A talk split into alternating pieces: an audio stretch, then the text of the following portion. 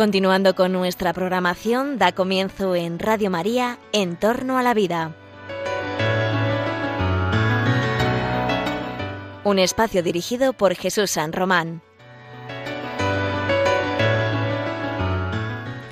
Buenos días o buenas tardes, queridos oyentes de Radio María. Os saluda José Carlos Avellán en una nueva edición del programa En torno a la vida en torno a la vida, el programa que habla sobre la ciencia, sobre la ética de la ciencia, sobre los avances biotecnológicos, estas cosas que nos fascinan, las cosas que se hacen en los laboratorios, las cosas que se hacen en los hospitales, todos los avances de la ciencia y de la tecnología que son analizados en este programa de acuerdo con los criterios éticos, con los criterios del magisterio de la Iglesia, para tener una opinión bien fundada para ilustrar e intentar formar nuestros criterios sobre lo que la ciencia debe hacer y no hacer. ¿Puede haber unos límites éticos para la ciencia? Pues creemos que sí. En este programa creemos que la ciencia es maravillosa, la medicina es maravillosa, pero deben regirse por criterios morales para servir realmente al progreso del ser humano. Esto es lo que se llama la bioética. Este es el programa de Radio María que, entre otros, de la magnífica parrilla de esta emisora, pues trata los temas que, tanto te interesan, de la actualidad además, de la actualidad social, etcétera. Hoy miércoles de ceniza te envío un cordial saludo desde las ondas de Radio María y vamos a y que tengas una muy feliz, muy feliz jornada. Hoy te propongo un plan de trabajo muy interesante. Tenemos aquí a dos expertos que me acompañan en los estudios de Radio María para hablar de un tema que nos importa. Eh, hace un tiempo, hace escasamente un mes, leí un artículo de nuestro invitado experto de hoy, el profesor Alfredo Marcos, catedrático de Filosofía de la Universidad de Valladolid, en la que él utilizaba un término que nos puede interesar mucho a este programa, y así se lo planteé al doctor Jesús San Román, médico, profesor universitario, que está aquí también con nosotros, y el término en cuestión era biopolítica. Biopolítica. La política de lo biológico, la acción política dirigida a los temas de la vida humana. ¿Qué es esto de la biopolítica? Bueno, pues me fascinó, me pareció muy sugerente el análisis que planteaba este profesor y amigo, el doctor Marcos, que realmente intentaba enfocar cuáles eran los criterios que se están manejando cada vez que eh, los gobernantes, parlamentarios, gobiernos, etcétera, se dedican a regular o a gobernar los temas de la vida humana. Sin duda, y en este programa lo has podido comprobar, lo hemos tratado muchas veces, los gobernantes tienen una responsabilidad primordial con los derechos de las personas, con el bien común de los pueblos, de sus comunidades políticas. Ciertamente, ese es el deber de un gobernante, legislar y realizar acciones políticas que beneficien a la gente. Pero cuando los políticos se han metido a legislar sobre los temas de la vida humana, no siempre lo han hecho muy acertadamente. Hemos visto leyes, vemos legislaciones, vemos políticas relativas a lo biológico humano que plantean no pocos interrogantes éticos. Fíjate que hemos tenido en España recientemente aprobada la ley de la eutanasia.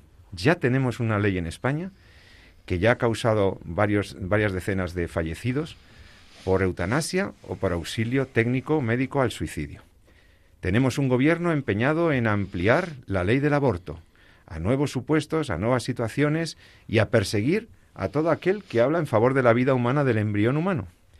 Tenemos noticias que nos llegan del otro lado del Atlántico muy preocupantes, cuando los políticos de otros países, por ejemplo el caso de Colombia, se dedican legislar ampliando la posibilidad de abortar. Ante esto, nuestro invitado de hoy escribía que es necesario una biopolítica mínima. Es decir, que cuando el que ahora nos lo va a explicar, pero yo entiendo que el legislador tiene que ser muy prudente, particularmente prudente, cuando lo que trata en el Parlamento y lo que traslada al boletín oficial del Estado son regulaciones relativas a algo tan sagrado, tan valioso como la vida humana. Pues de eso vamos a hablar. ¿Cómo se legisla sobre la vida humana? ¿Por qué se legisla de esta manera? ¿Por qué este empeño en perseguir la vida humana? No en protegerla, sino en proteger derechos que agreden al ser humano, como el derecho, el pretendido e inexistente derecho a acabar con la vida del ser humano inocente, que es el aborto. Eh, ¿Por qué se legisla así? ¿Qué subyace? ¿Qué hay detrás de los afanes biopolíticos?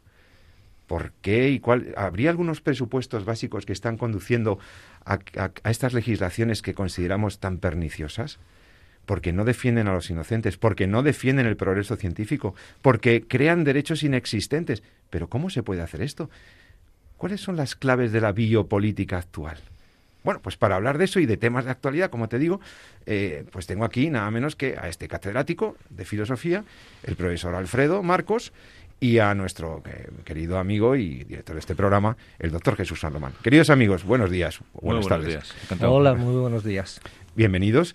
Lo primero, Jesús, por cortesía a nuestro invitado, déjame que le haga una primera pregunta. Adelante, por eh, supuesto, faltaría más. Doctor Alfredo, usted es catedrático de filosofía, usted vislumbra, usted ha llegado, tú has llegado a analizar el, el espacio del pensamiento español, lo conoces como pocos, y parece que hay un pensamiento que está haciendo dando lugar a estas biopolíticas. ¿Qué es eso de la biopolítica exactamente? ¿Qué debemos entender por ello? Bueno, nos pasamos al tú, si te parece Genial. bien, ya que somos colegas. Muchas gracias. eh, muchísimas gracias por admitirme aquí, por vuestra hospitalidad y es un gusto estar aquí en Radio María, de la cual soy oyente en muchas ocasiones y además sale en el dial con una potencia considerable. Bueno, pues esto de la biopolítica puede querer decir varias cosas. Eh, quien tenga una idea totalitaria del Estado, que piense que el Estado es como una especie de gran organismo, bueno, pues mm, para quien piense así, la biopolítica es, todo, es la gestión de ese gran organismo, ¿no? Eh, también es biopolítica la gestión de la vida y la legislación de la vida en muchos sentidos, por ejemplo, en lo que tiene que ver con la vida vegetal o animal.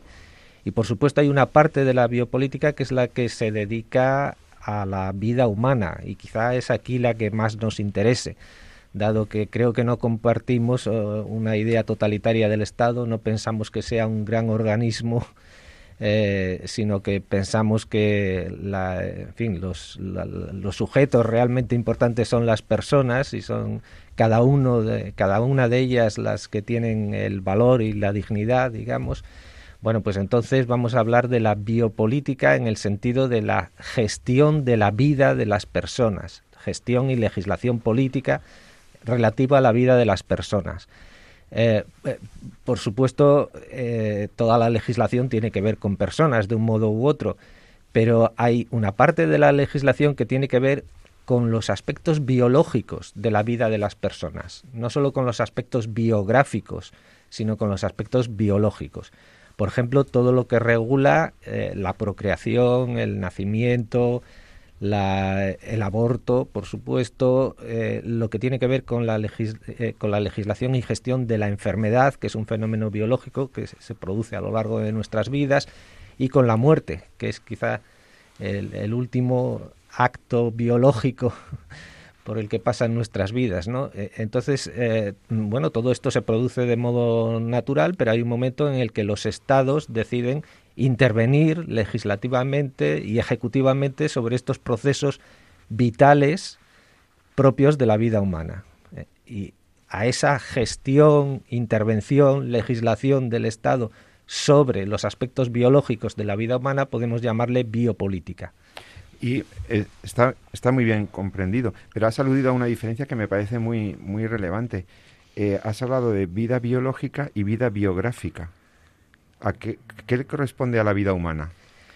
Bueno, es una distinción eh, que podemos retrotraer, por ejemplo, a la obra de Ortega. ¿no? En, la vida de cada persona es única, es una unidad pero podemos distinguir aspectos biológicos, lo que tiene que ver pues con la, con la nutrición, con la digestión, con la reproducción, con el nacimiento, con la muerte, con la enfermedad. Y aspectos biográficos que desbordan esto, que van más allá de lo propiamente biológico. Quiero decir, el ser humano tiene también aspectos sociales, relacionales, eh, dependemos los unos de los otros, tenemos relaciones afectivas, en fin, de cuidado mutuo. Entonces esto de algún modo desborda lo biológico. Y también el ser humano tiene una dimensión espiritual, quiero decir, de, eh, tenemos conciencia de nosotros mismos, conciencia de, nuestro entorno, tenemos una inclinación hacia la realidad, hacia, hacia, el bien, hacia la bondad, hacia la belleza, hacia la trascendencia. Y todo esto también desborda lo biológico. No quiere decir que en la vida humana, en la vida de cada persona haya como compartimentos estancos, sino que es una única unidad, es algo integrado, es la unidad de la persona. Pero eh, analíticamente nosotros desde fuera podemos distinguir todos esos aspectos. Jesús, tú como médico, Jesús San Román, médico bioeticista, tú estás viendo la enfermedad, estás viendo el mundo clínico, pero también estás viendo al ser humano en su dimensión eh, biológica. ¿Crees que puede haber algún riesgo de, este tipo de totalitarismo, de reducir a lo biológico al ser humano en las últimas biopolíticas? ¿Tú lo puedes, has percibido esto? Bueno, yo creo que aquí hay, eh, a mí desde luego me parece apasionante lo que el profesor Marco nos está contando, ¿no? Porque es un, o sea, es un hecho, es un hecho que se, se regula. ahí tenemos los últimos meses, ¿no? Y está como médico estamos en un sistema además público donde hay una cartera de servicios, donde hay unas normas de juego, hay unas reglas que regulan el acceso a la asistencia sanitaria, hay unas normas que regulan eh, en qué contexto y qué tipo de asistencia sanitaria eh, estamos dando. Me preocupa más eh, cuando el Estado se mete a regular no cómo se da la asistencia sanitaria, sino qué tipo de asistencia sanitaria hay que dar, porque ahí ya estamos saliendo, entramos en un, en un campo que es el de la Lex Artis y y lo que el médico debe hacer ¿no?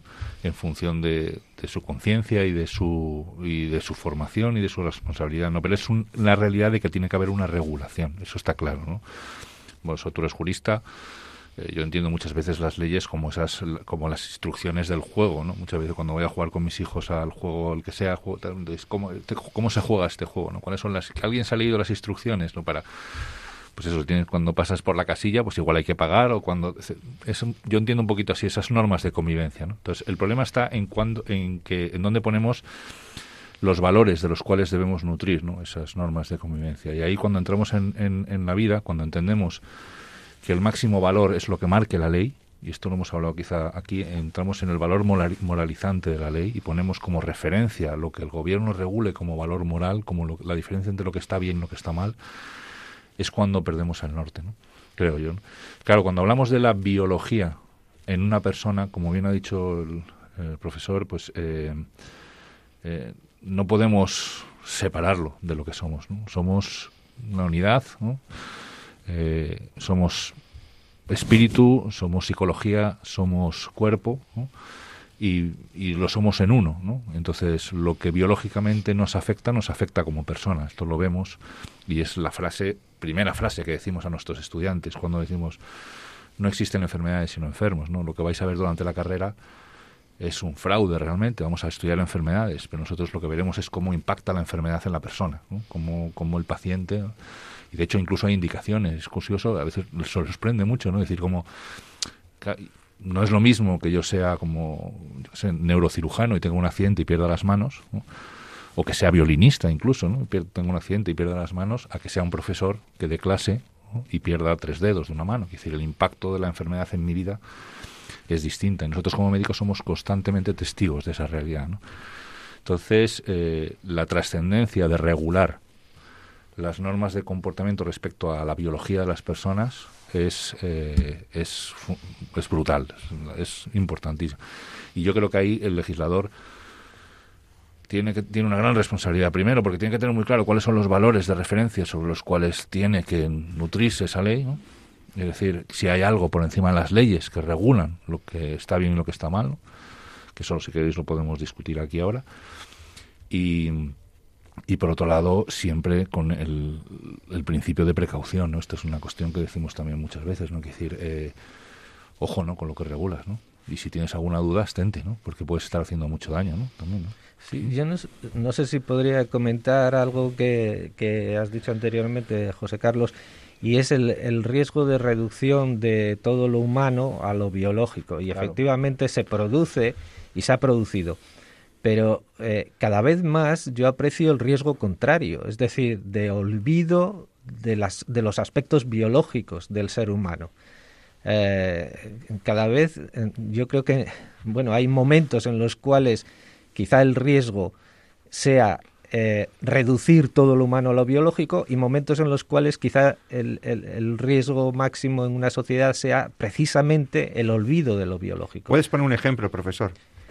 Bueno, pues eh, lo corporal, lo biológico es propio, es algo eh, que integra lo humano y que no podemos obviarlo y no podemos olvidarlo y que tiene que estar armonizado con, los con el resto de los aspectos de la vida humana.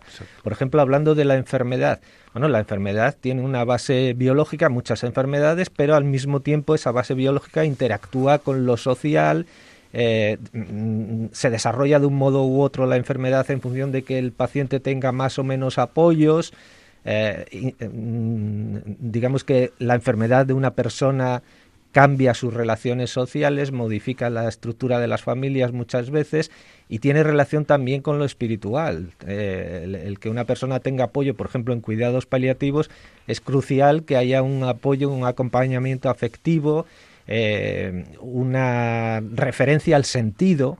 O sea, muchas veces el hecho de que el paciente siga viendo un horizonte de sentido mejora sus aspectos biológicos y mejora eh, también sus aspectos sociales. Todo esto está integrado y no se puede olvidar tampoco lo biológico. Y yo creo que en el momento actual existe casi más riesgo de olvido de los aspectos biológicos de la persona que de reducción de todo a lo biológico.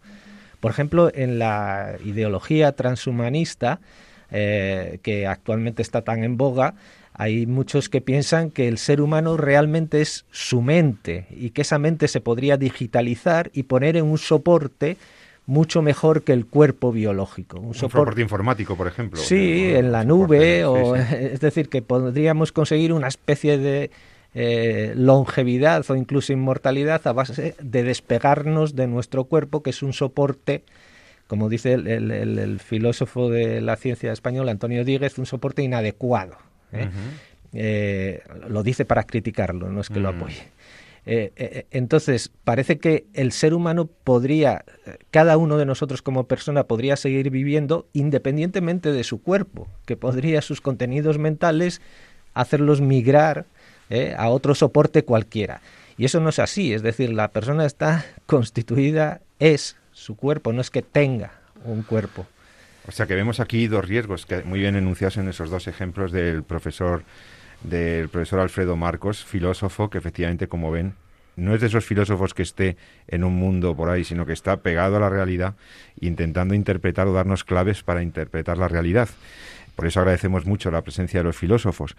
Y has puesto dos ejemplos muy claros de las dos, de las dos reduccionismos, reduccionismo biologicista y, un, y, un, y, un, reduccionismo técnico, eh, y un reduccionismo que olvidaría las otras facetas precisamente del ser humano, ¿no? la libertad, lo moral, lo social, lo relacional, que forman parte de esa unidad maravillosa que es el ser humano.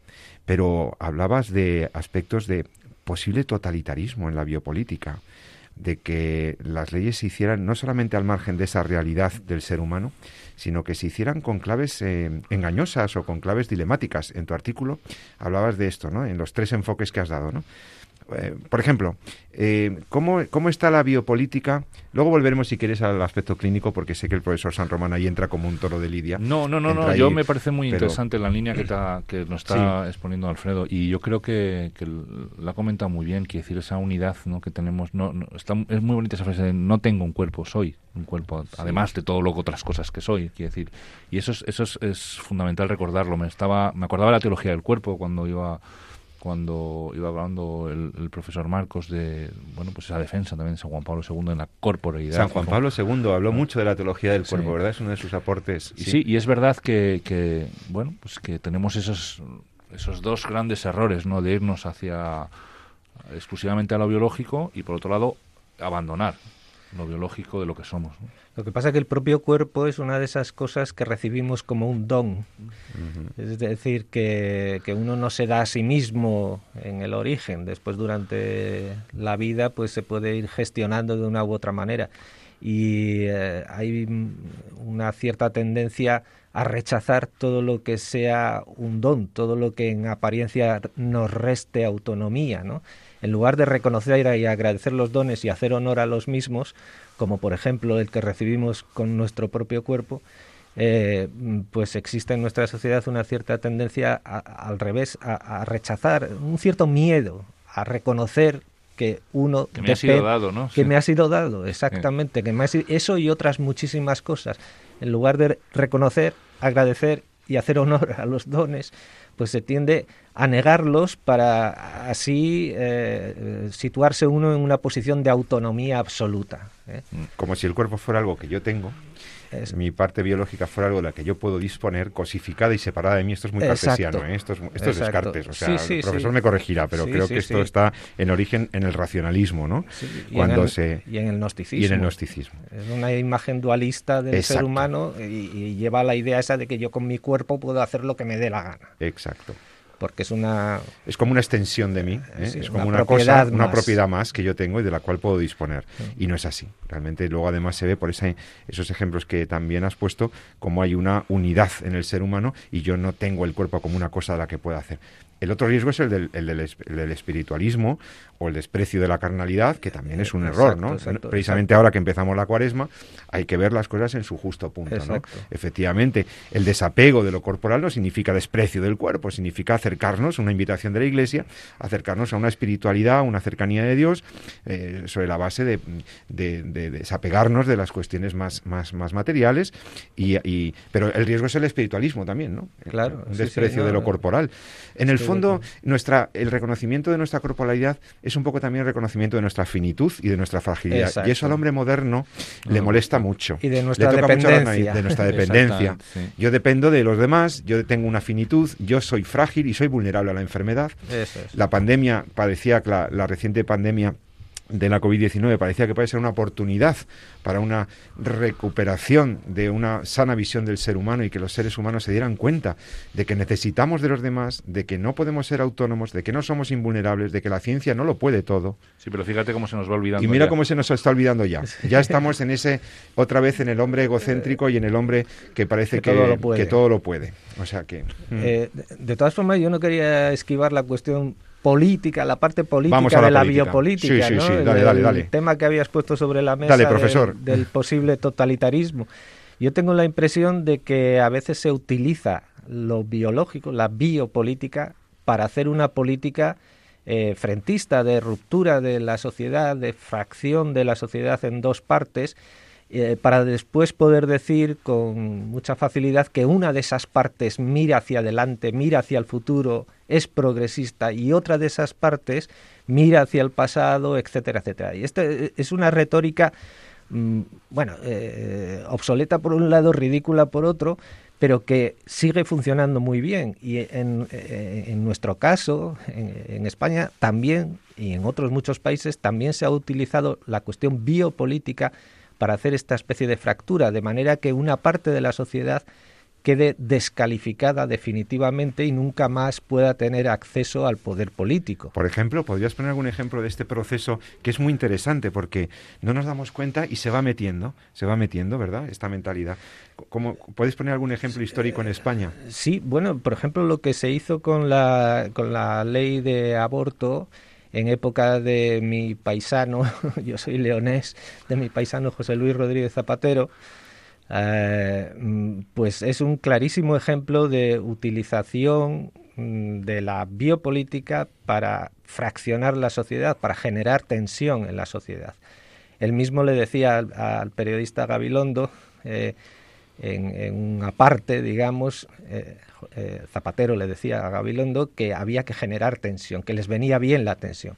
Y eh, se puede generar de muchos modos y la biopolítica es una gran herramienta para generar tensión. Entonces yo me puedo colocar las cosas en términos dilemáticos y poner ante el público el siguiente dilema. O liberalizamos completamente el, aborto hasta, por ejemplo, la semana 24 o bien metemos a las mujeres en la cárcel. Esta es, e, e, es, una expresión que no utilizo yo, la recojo del presidente Zapatero.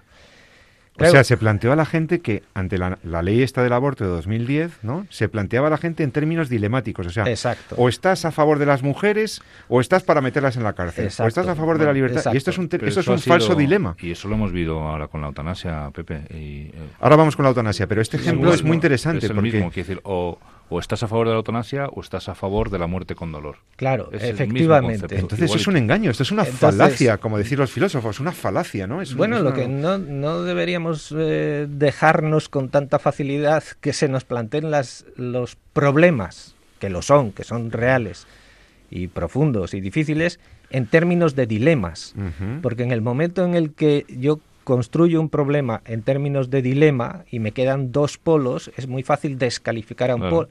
Y, una vez descalificado, eh, no tiene posibilidad, esa parte que he descalificado se queda sin posibilidad de acceso al poder político. Y en el fondo eso es lo que se busca, es decir, la biopolítica es una mera herramienta política para descalificar a una parte de la sociedad. Claro, porque yo recuerdo que si no estabas a favor del aborto, si te ponías en contra, eras o un tío raro que estaba en contra de las mujeres, de la libertad de la mujer. Oye, no es ese esa no es la situación. Hay otras soluciones cuando, cuando viene un embarazo no deseado, hay otras soluciones cuando hay un enfermo en críticos eh, que necesita unos tratamientos paliativos. O sea, te lo plantean como un dilema. O estás a favor y, entonces eres progre y eres y estás en onda y eres un tío tal, o si, o si dices, no, yo no puedo aprobar la, muerte intencionada de un, de un inocente. Ah, no, pero entonces tú eres un retrógrado, estás contra la mujer y contra los derechos de la mujer. Oiga, esto no es justo. Lo perverso que llega, llega, puede llegar a ser lo que está, lo que estáis comentando, que muchas veces la ley llega incluso antes de que exista la polaridad. O sea, el objetivo es, que la ley es generar. Generar la polaridad, generar la división. Exactamente. Es así, porque es una ah. herramienta, o sea, es instrumental. Se utiliza la biopolítica como una herramienta política de descalificación de un adversario al, cual se le niega la legitimidad para volver al poder. O de implantación de una ideología. sí, así, o sea, en el sentido de esta es la, lo que yo, así es como yo quiero que piense el futuro de la sociedad, entonces pongo la ley, eso, ese ejemplo moralizante de la ley, una vez que ya está legal, que ya está publicada en el BOE, que la gente tienda a asumirla como tal, el que piensa en contra va poco a poco, progresivamente quedando fuera. ¿no? Lo que pasa es que eh, mucha gente podría preguntarse, ¿y es que hay otra posibilidad? Es decir, eh, ¿podríamos no aceptar el dilema? ¿Plantear las cuestiones en términos no dilemáticos? Pues yo creo que sí. Es decir, cuando se plantea una cuestión, cuando existe un problema de este tipo, no lo construyamos, no lo estructuremos como un dilema, sino que pensémoslo como un reto a la creatividad y a la laboriosidad humana de modo que si no nos gusta y no queremos eh, ni eliminar la vida en el vientre materno, ni eh, meter mujeres en la cárcel, como decía Zapatero, obviamente es un mal dilema, los dos polos del dilema son eh, negativos, negativos y, han de ser evitados se plantea el problema como un reto a nuestra creatividad. No es cuestión de elegir, es cuestión de crear, es cuestión de proponer. Y en este terreno, por ejemplo, toda una línea de biopolítica de apoyo a la maternidad es una línea creativa, es una, una línea que exige más trabajo, más laboriosidad, pero que nos salva, nos evita ese Mm, maldito dilema, digámoslo así. Estoy hablando con, eh, estás escuchando Radio María, el programa En torno a la vida, con José Carlos Avellán, que es el que te habla, y con el profesor Alfredo Marcos, catedrático de Filosofía en la Universidad de Valladolid, y con el doctor Jesús San Román, médico y bioeticista, Universidad Rey Juan Carlos. Estamos hablando sobre la biopolítica. Biopolítica, legislaciones que plantean a la sociedad un falso dilema para instrumentalizar eh, con esa legislación, propiciar un cambio del pensamiento de las gentes, se utiliza como herramienta manipuladora y el doctor San Román tenía ganas de hablar del otro gran dilema, el dilema que se plantea en el mundo de la, del final de la vida. El final de la vida. ¿Dónde ves tú el dilema que se ha planteado con el tema de la eutanasia, el falso dilema? Pues ya te lo, lo, comentaba, aquí decir, eh, primero, no ha habido, o sea, no, no es una demanda social, eso para empezar, y ahí vamos a lo que conectábamos, decir, ¿por qué sale esta ley ahora? ¿no? ¿Qué es lo que busco yo con esta ley? ¿no? Pues, pues que en el fondo lo que busco es, otra vez, es parcelar y sectorizar en función de una corriente ideológica, que ya lo hemos comentado aquí muchísimas veces. Esto no es una ley que responda a una demanda, ¿no? De hecho, la demanda social, la demanda que hay es la de que me ayuden a vivir hasta que muera, ¿no? que son los cuidados paliativos. Es decir, la esperanza de vida es cada vez mayor, hay muchas enfermedades que son muy frecuentes y muy prevalentes en los últimos años de nuestra vida, hay mucha discapacidad, hay mucho que hacer ahí desde el punto de vista social, de ayudas, de cuidados, de manejo de esas enfermedades. Y eso es lo que demanda la sociedad. Entonces, en lugar de hacer lo que debería ser lo equivalente a una ley de ayuda a la maternidad, que sea una ley de ayuda y de protección de los últimos momentos de nuestra vida, lo que son desarrollar todos los cuidados paliativos, pero no ya desde el punto de vista clínico, sino también desde el punto de vista social, Y, en lugar de empezar por ahí, marcamos una ley que es la ley de la eutanasia, ¿no? donde viene a decir que, en el fondo es la expresión máxima de la autonomía. ¿no? Es decir, yo soy el que decide cuándo y cuándo quiero vivir y cuándo quiero morir. Y por tanto. Y usted, pues, doctor, me tiene que dar la muerte cuando yo la solicite. Entonces, a mí me, me, cuesta mucho porque va, afrenta y va claramente la línea de flotación del ejercicio médico. Es decir, yo como médico no estoy ahí para eso, no me he formado para eso pero no es que no sea un tratamiento al cual yo no quiera hacer, no es que no forma parte de mi trabajo, no forma parte de mi actividad como médico, no es un acto médico como tal el que yo mate a mi paciente aunque me lo pida. Y son muchos los que me lo piden, porque además la depresión, o sea, una de las manifestaciones del deseo de morir es, puede ser una manifestación clínica de una enfermedad, de una depresión, una enfermedad mental. Entonces, en ese sentido me agrede mucho profesionalmente, científicamente y personalmente. y uno se pregunta, ¿y por qué está esta ley aquí? ¿Por qué, Alfredo? ¿Dónde está? O sea, en, cuáles son los términos, los polos de ese dilema en el que también nos quieren meter con el tema de la eutanasia? Sí, están claramente delimitados. O aceptamos el sufrimiento del enfermo terminal o aceptamos que una persona pueda dar muerte a otra y ambos polos del dilema deberían ser evitados. No pensemos la cuestión de la eutanasia en términos de dilema, pensémosla en términos de reto a la creatividad y a la laboriosidad humana. Y ahí ese reto se está respondiendo ya. Igual que en el caso del aborto se está respondiendo con leyes de apoyo a la maternidad, en las cuales hay dos claves. Una de ellas es que ninguna mujer se vea obligada a abortar, por cuestiones económicas o sociales o de cualquier otro tipo o de presión de presión por parte de su familia o pareja y dos, la siguiente clave es que se vaya disminuyendo el número de abortos que se producen en cada país a lo largo de, cada año. En España son en torno a 100.000, si el año que viene fuesen eh, 80.000, 60, 10.000, habríamos evitado todo un número de vidas habíamos salvado. En el caso de, la eutanasia, esa línea creativa eh, eh, ya está en marcha, es la línea de los cuidados paliativos, obviamente. Es decir, se trata de evitar las dos cosas, el sufrimiento del enfermo terminal y la habilitación de una persona para dar muerte a otra. Pero fíjate que la propia ley, no sé si la, supongo que la habrás leído como tal, el propio preámbulo ya polariza. Es decir, aquí hay un, ahí se ha manejado muy torticeramente. Sí, creo que es la palabra, ¿no? El mm. concepto de eutanasia pasiva, que mm. lo hemos discutido mucho aquí y, eh, eh, y pese a ser realmente la eutanasia pasiva, quizás el provocar intencionadamente la muerte del paciente mediante la omisión de acciones que la van a mantener con vida, se ha equiparado a la eutanasia, eh, a, lo que sería el, el ensañamiento terapéutico a distancia. Entonces, lo que se plantea, lo que se pone en el debate es decir, o el médico se ensaña conmigo, o bien que el médico que me ayude a morir. Que me dé la muerte digna, ¿no? que es la muerte eutanásica. Porque si no, entonces es que se me está abocando a una vida eh, que está siendo mantenida mientras, mediante tratamientos eh, futiles que lo único que hacen es buscar eh, perjudicarme y hacerme daño. Entonces, eso ya no se puede plantear un debate más polarizado y más falso, ¿no? más radicalmente falso desde la perspectiva de lo que es el ejercicio de la medicina. además, yo estoy completamente de acuerdo con lo que decías, Jesús, en el sentido de que la eutanasia no, no es un acto médico.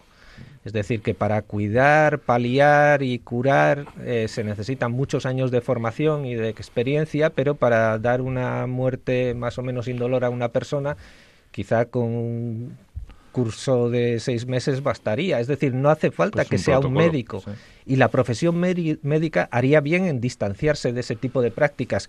En todo caso, que la realicen otros. Es decir, algún, alguna profesión creada para ese tipo de práctica que requiere muchísima menos formación. Claro, por eso conecta quizá un poco, mientras hablabais, pensaba en, claro, cuando tú generas una ley que tiene este objetivo, polarizar, segmentar, eh, generar una corriente de opinión en el futuro, claro, lo que menos quieres es la objeción de conciencia.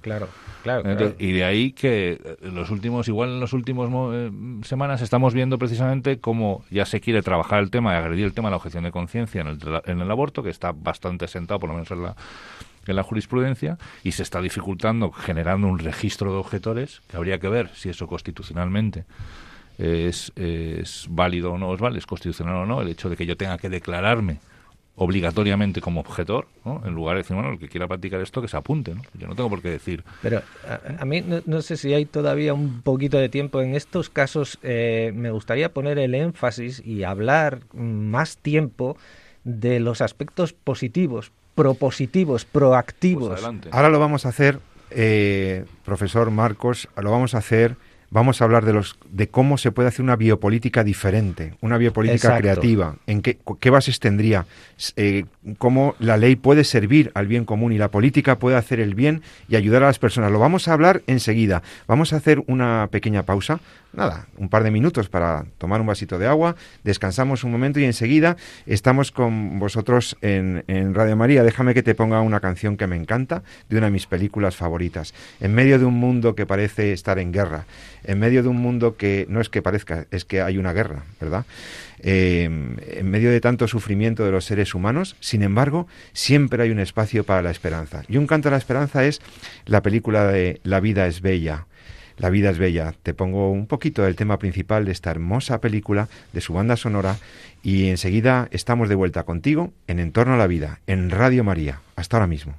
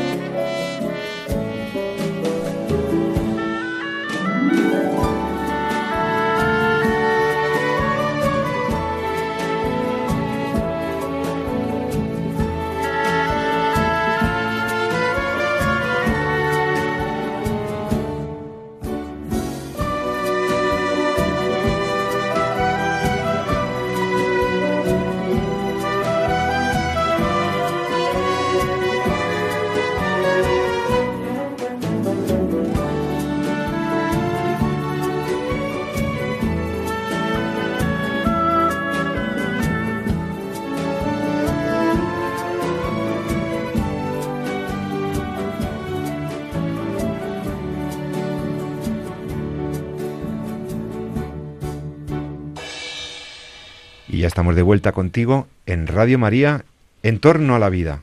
Estamos hablando de la biopolítica. Hemos escuchado una canción de una película que nos situaba en un entorno de guerra y cómo podía haber luz, cómo podía haber inocencia, cómo podía haber interioridad, cómo podía haber esperanza en medio de un mundo que se destruía y que se venía abajo.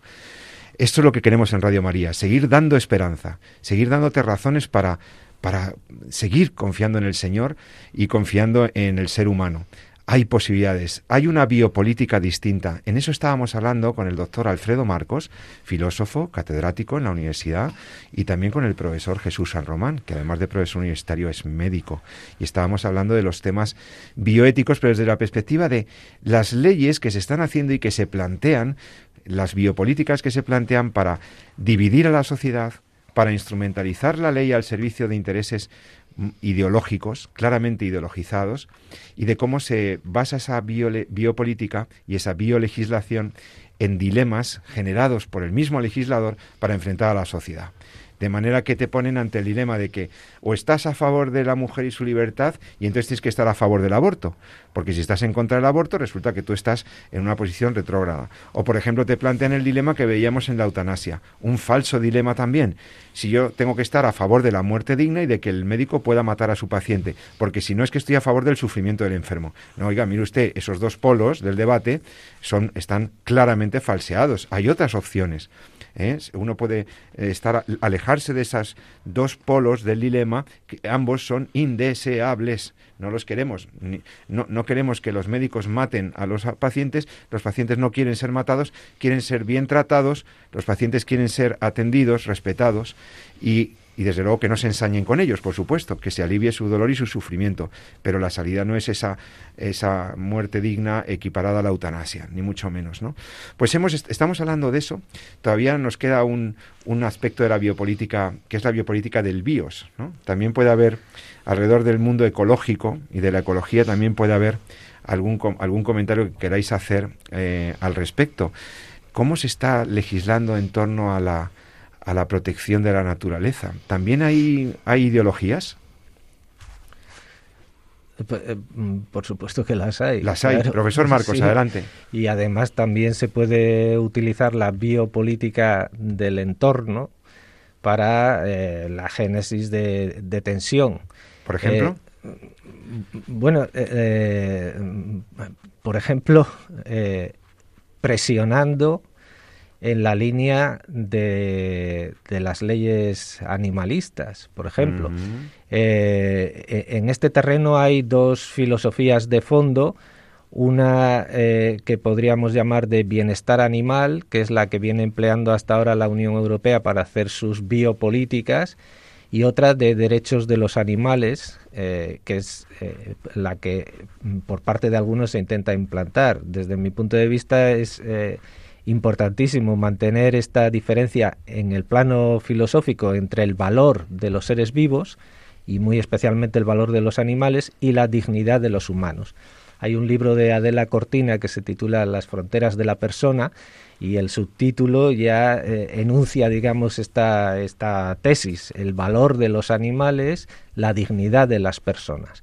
Entonces hay un pico de valor, digamos, un valor máximo absoluto que está encarnado en cada persona, en cada ser humano, eh, y eh, a ese tipo de valor absoluto, innegociable, eh, que no se puede transformar en precio, le llamamos dignidad. El resto de los seres vivos por supuesto tienen valor y como tal han de ser tratados y algunos más valor que otros, ¿no? Entonces hay que ajustar las leyes, el trato biopolítico a los seres vivos al valor objetivo que tiene cada uno de ellos. Y entonces el, el dilema estaría en decir que o yo reconozco que los animales tienen la misma dignidad que los humanos, los mismos derechos, la tesis animalista, ¿no? actualista, etcétera, eh, reivindico una, una posición eh, típicamente eh, biocéntrica, etcétera, que exalta los derechos de los animales, o entonces, si no estoy a favor de eso, es que estoy a favor del sufrimiento animal, la eh, explotación del animal, etcétera. Oiga, mire usted, es, es, otro dilema falso de la biopolítica.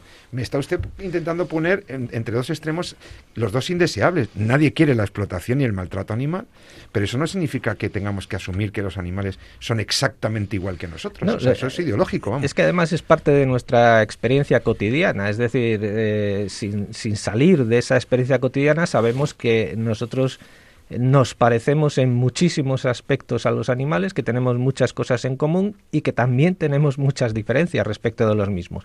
Negar lo uno o negar lo otro es simplemente salir fuera del ámbito de la experiencia, es eh, trasladarse a la esfera de la ideología. Es decir, es obvio que entre las personas y, los animales hay diferencias tan obvio como que hay similitudes, semejanzas y, unidad en muchos sentidos. Aquí invito a los oyentes a que relean el magisterio de la Iglesia en materia de ecología, de defensa y conservación de la naturaleza. la carta encíclica de la Laudato Si de, del Papa Francisco, en donde ese elogio a la belleza y al bien intrínseco en la naturaleza es compatible con su reconocimiento de que es una creación, de que es una criatura y que él, y también con la responsabilidad del ser humano en la administración de esa maravilla que le ha sido entregada, que es la, biodiversidad natural, los animales, etcétera. El ser humano no es el dueño, sino es el administrador. El ser humano debe cuidar la casa común, la tierra, ¿no? el planeta, etcétera.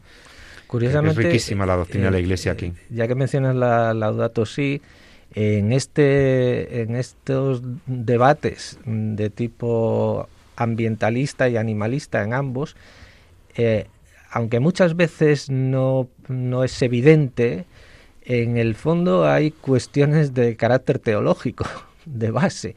Es decir, eh, ha, habido países, por ejemplo, que han introducido en la Constitución, esto también es biopolítica, los eh, supuestos derechos de la tierra, de la madre tierra, y eh, hay una proximidad enorme entre este tipo de reconocimiento y tesis, teologías de, corte panteísta, ¿no?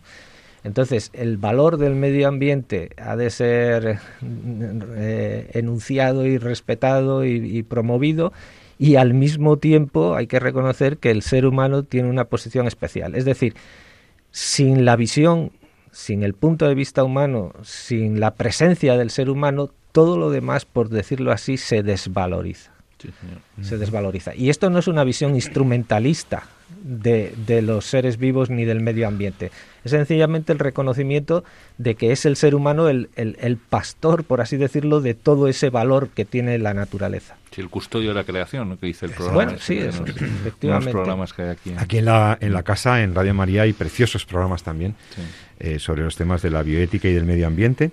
Y, has hablado de biopolítica y yo quería, eh, si, si en los últimos minutos del programa, que comentaréis conmigo una noticia que, bueno, por la cercanía y por, la, por el cariño que tengo a ese país, una, una noticia que no, no ha sido nada buena, pero que los oyentes la tienen que saber, pues para que estemos conscientes de la realidad. Biopolítica que se aplica en Colombia recientemente, nueva legislación sobre aborto en esa nación, en Colombia, apenas a finales de este mes pasado, de, de febrero, se aprueba una nueva normativa, una, una despenalización del aborto en Colombia.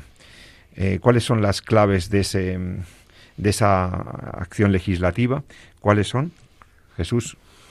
Las claves te refieres a por dónde han ido, ¿no? Sí. Bueno, teníamos una, había en Colombia ya una ley de plazos, 2006, creo recordar, muy parecida a la que teníamos aquí antes del 2010, una ley de plazos que tenía que ver con la salud física y psíquica de la madre, con eh, las malformaciones y con el tema de la violación o cualquier eh, denuncia de este tipo y el aborto estaba despenalizado, ¿no? lo que desde el punto de vista jurista eh, o del derecho viene a decir que no es que fuera un derecho en sí, sino que era una situación en la cual bueno, no se castigaba no la mujer, no era punible, no se castigaba, etcétera.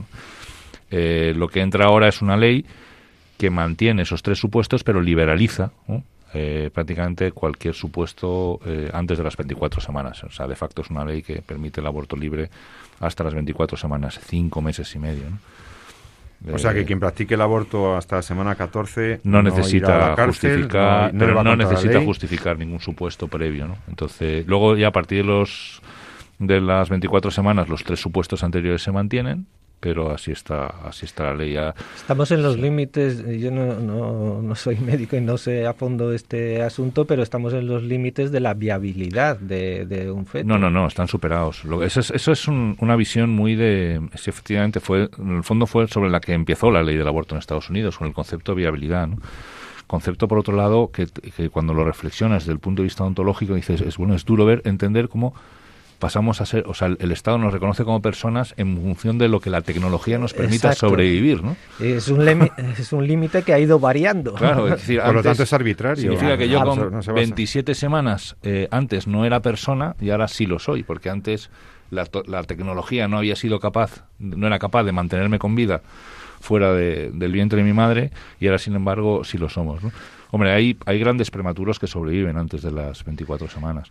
es por, 20 semanas incluso. Por lo menos la ley mm. debería estar a la altura de la tecnología contemporánea, por lo menos. He dejado, yo ya cuando analizaba estas cosas he dejado de buscar argumentos, porque en el fondo eh, son todos arbitrarios, como dice muy bien Pepe, ¿no? que si el latido fetal, que si la viabilidad, que en el fondo todo va cuando el legislador quiere sacar la ley, buscará la forma de hacerla. Fue como el concepto de preembrión que utilizó el, eh, la, la Comisión Warnock ¿no? para, con el tema de la reproducción asistida, en un concepto que se creó a, eh, posteriori ad hoc para poder generar un espacio en el cual negáramos la humanidad del embrión y poder intervenir de forma libre, ¿no? Porque le hemos quitado la característica más importante que puede tener, que nos obliga a respetarle, ¿no? Que es el ser persona, Sí que es verdad que este es un debate en los que llevamos mucho tiempo dando clases, eh, y he dado clases en bachillerato a adolescentes y después en la universidad es un debate que se plantea una y otra vez y que de algún modo lo que tú dices es que eh, uno empieza a estar harto de buscar argumentos. Mm.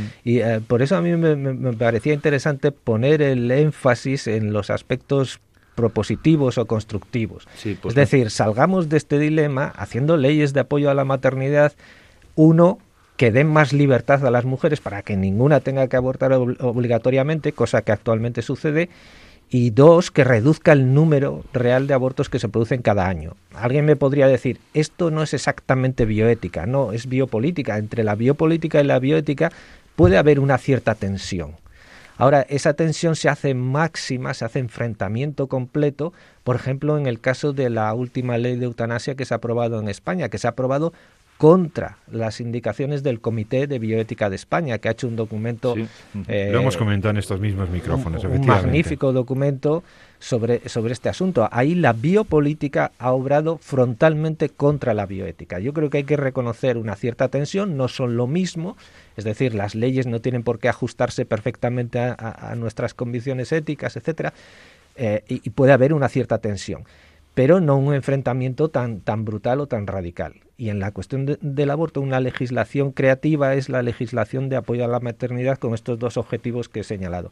Y en la cuestión de, la eutanasia, claramente el apoyo a los cuidados paliativos, pero eso tiene muchos frentes, como por ejemplo el crear una especialidad MIR en cuidados paliativos el eh, incluir en la cartera de servicios de la seguridad social el, derecho a, recibir ese tipo de cuidados, el crear una especialidad PIR para psicólogos que eh, para psicólogos, separadas las dos palabras, que, vaya eh, encaminado a lo mismo, a los cuidados paliativos, lo mismo en enfermería.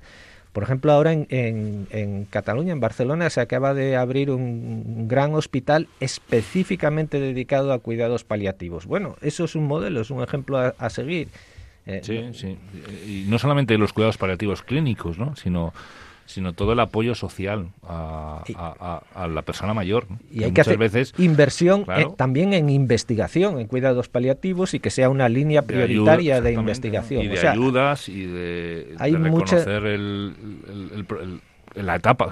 una de las cosas que más sorprende, fíjate qué curioso, ¿eh? más sorprende a mis alumnos cuando les doy clase eh, en concreto a los de terapia ocupacional, ¿no? que tienen un, un campo muy grande desde la perspectiva de la geriatría, es que cuando, cuando pongo encima de la mesa que la esperanza de vida en España, pues ahora mismo está en torno pues a los, pongamos a los 80, 85 años, mis alumnos son de 20 años, y para ellos, claro, la vida poco más o menos que termina a los 40, ¿no? Porque claro, con 20 años... Uno de 40 es muy viejo. Uno de 40 ya ha, hecho, ya, ya ha tomado todas sus decisiones, ¿no? Entonces, eh, claro. de los, cuando le digo que la, si la jubilación ahora mismo está en torno a los 65 años y que de los 65 años a los 85 hay el mismo número de días que hay entre los 20 y los 40, entonces de repente se les abre un mundo a toda una etapa de su vida que dura mucho tiempo, que es de, a partir de los 65 años, ¿no? 20 años, lo mismo, el mismo tiempo que han vivido ellos, del 0 a los 20, y el mismo tiempo que les queda por ellos a llegar a los 40 o 20 años. Y entonces, claro, la siguiente reflexión es, ¿y qué hago yo como sociedad para proteger esa etapa de mi vida? Que es la etapa de cuando ya soy mayor, de cuando soy un poquito más vulnerable, de cuando soy un poco estoy un poco más necesitado de, la, de que el Estado, de que la parte social ayude a mi desarrollo como persona, que es en el fondo la obligación que tiene el, el Estado de la sociedad, es permitir mi desarrollo integral como persona.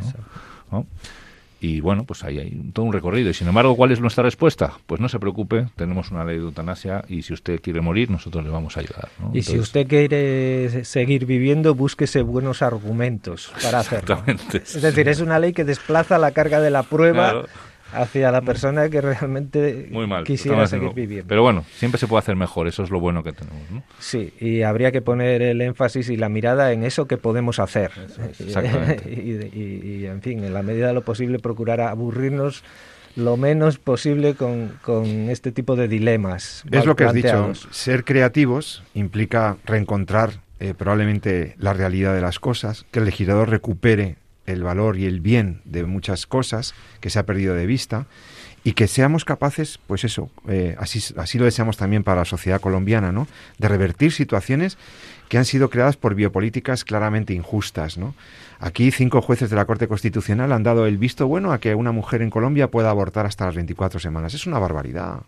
Es una barbaridad. Cuando todas las legislaciones están intentando, o la la mayoría de los países, reconocer el bien de la vida del feto, reconocer el bien de la maternidad, reconocer, pues esperamos que las minorías creativas de ese país y la gente buena que hay allí, eh, la inmensa mayoría, está eh, cuestionando esta, esta norma, esta despenalización y esta autorización legal de la, del aborto en Colombia, pues, pues que poco a poco vayan siendo valientes, salgan a la calle, el colectivo médico también es muy importante y que eh, realmente enfrenten esta situación, como decía el doctor Marcos, con biopolíticas a la medida del bien del ser humano, a la medida de lo que es la justicia y lo que es realmente la realidad de las cosas. Pues aquí, aquí hemos estado hablando de esa biopolítica, por dónde han ido, cómo genera dilemas que dividen a la sociedad, cómo esas biopolíticas que estamos observando en algunos países en realidad son retrocesos, no son verdaderos progresos, son retrocesos. Y como nosotros, pues también los cristianos tenemos que tener esa esperanza y esa, y esa capacidad de acción para no callar, para defender a los inocentes, para defender la vida. Así que vamos a, a por ello. Agradezco hoy ya en el final del programa la presencia hoy aquí del doctor profesor Alfredo Marcos, catedrático de filosofía en la Universidad de Valladolid. Alfredo, muchas gracias por estar en Entorno a la Vida. Hasta otro día. muchísimas gracias a vosotros. Además, generáis aquí un ambiente muy acogedor. aquí el doctor... muy, a gusto, se ha pasado muy rápido el tiempo. Pues muchas gracias. Y también a ti, Jesús, eh, que tengas un miércoles de ceniza, que, que te sirva, que también todos en la cuaresma crezcamos en el respeto al, ser humano, a, lo espiritual y a lo corporal. Querido Jesús, que tengas buena tarde. Bien, igualmente, gracias. Y a todos nuestros oyentes, como siempre les digo, sigan eh, con esperanza, sigan amando la vida y defendiéndola. Les habló José Carlos Avellán. Hasta dentro de 14 días en Entorno a la Vida. Gracias por estar ahí. Sigue la programación de Radio María. Vienen programas muy bonitos ahora. Sigue con nosotros. Hasta muy pronto. Gracias. Finaliza así en Radio María, En torno a la vida. Un programa dirigido por Jesús San Román.